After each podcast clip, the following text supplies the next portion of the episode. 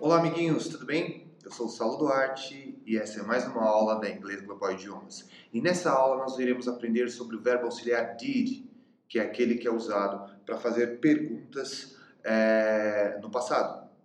Tá? É, se você ainda não assistiu o meu vídeo sobre do e does, que faz é, perguntas no presente, é, vou deixar na descrição o link aqui embaixo, que é para você assistir depois. Tá? E esse vídeo é sobre o did. O did é um verbo auxiliar que ajuda a frase a ficar do passado, ou seja, fazer perguntas no passado. Eu já expliquei anteriormente que um verbo por si só, ele não tem o poder de fazer perguntas, tá? E é por isso que eles têm os verbos auxiliares, que é para auxiliar a, na hora de fazer perguntas, tá? Então, nesse vídeo eu vou explicar como fazer frases no passado usando did. Então, vamos supor que você fale em inglês, eu corto o cabelo. I have a haircut. Se eu quiser perguntar para você, você cortou o cabelo? Eu vou perguntar, did you have a haircut? Did you have a haircut? O did, ele vem sempre antes do sujeito, tá? E, olha só que interessante, o verbo, ele permanece no presente na hora de fazer pergunta. Então, você cortou o cabelo? Did you have a haircut? Note que o verbo ter que em inglês é você teve um corte de cabelo, fica no presente. E aí, na hora de responder, você pode responder, você pode responder da seguinte forma: Yes, I did. Sim, eu, eu, eu cortei. Or no, I didn't. Não, eu não cortei. E se você quiser é, é, simplesmente dizer é, na afirmação do passado que você cortou o cabelo, você poderia dizer simplesmente I had a haircut. I had a haircut. Nota que o verbo have, ele fica no passado na hora de você fazer a afirmação.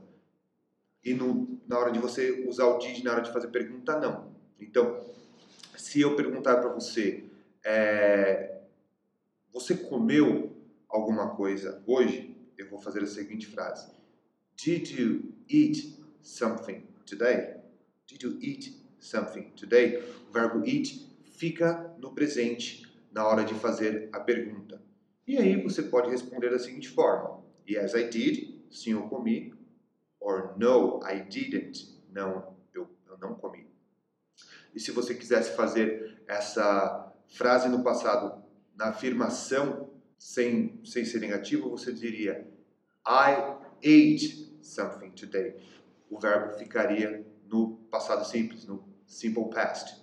I ate something today. Então, todas as vezes que você quiser fazer uma, uma, uma pergunta de frase de ação, no passado, você vai ter que usar o did. Tá? Lembrando que o verbo permanece no presente. Vamos dar um outro exemplo. É, você foi para a escola hoje? Did you go to school today? O verbo go fica no presente. E aí você pode responder yes, I did. Sim, eu fui. Or no, I didn't. Não, eu não fui. Ou simplesmente você pode dizer na afirmação do passado, usando o verbo go no passado. I went to school today. Porque o verbo went é o passado simples de go. E uma outra forma de usar o did é para fazer afirmação. É, eu realmente comi uma pizza hoje. I did eat a pizza today. Did you eat a pizza today? Yes, I did. Então, você realmente comeu uma pizza hoje? Sim, eu comi. Eu realmente eu comi. Então, lembrando mais uma vez que o verbo did ele é usado para fazer perguntas de ação no passado. Quando se usa did, ele deve vir antes do sujeito. É a primeira coisa que vem na frase e o verbo deve permanecer no presente.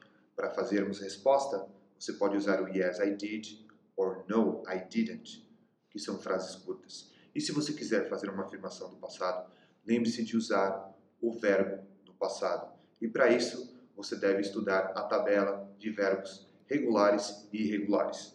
Tá bom? É isso daí. Espero que você tenha gostado, espero que esse vídeo tenha sido esclarecedor para tirar a sua dúvida. Se você tiver qualquer dúvida em relação a isso, pode deixar a sua dúvida aqui escrita aqui embaixo, que eu vou ficar muito contente em respondê-la. Se você ainda não se inscreveu no meu canal, por favor se inscreva. É, compa é, compartilhe esse vídeo com seus amigos no Facebook. De repente você tem algum amigo aí que está estudando inglês e está precisando dessas dicas aí. É, se você gostou do vídeo, por favor dá um like. E, e é isso aí. Muito obrigado e nos vemos no próximo vídeo. Thank you and I see you in the next video. Bye bye.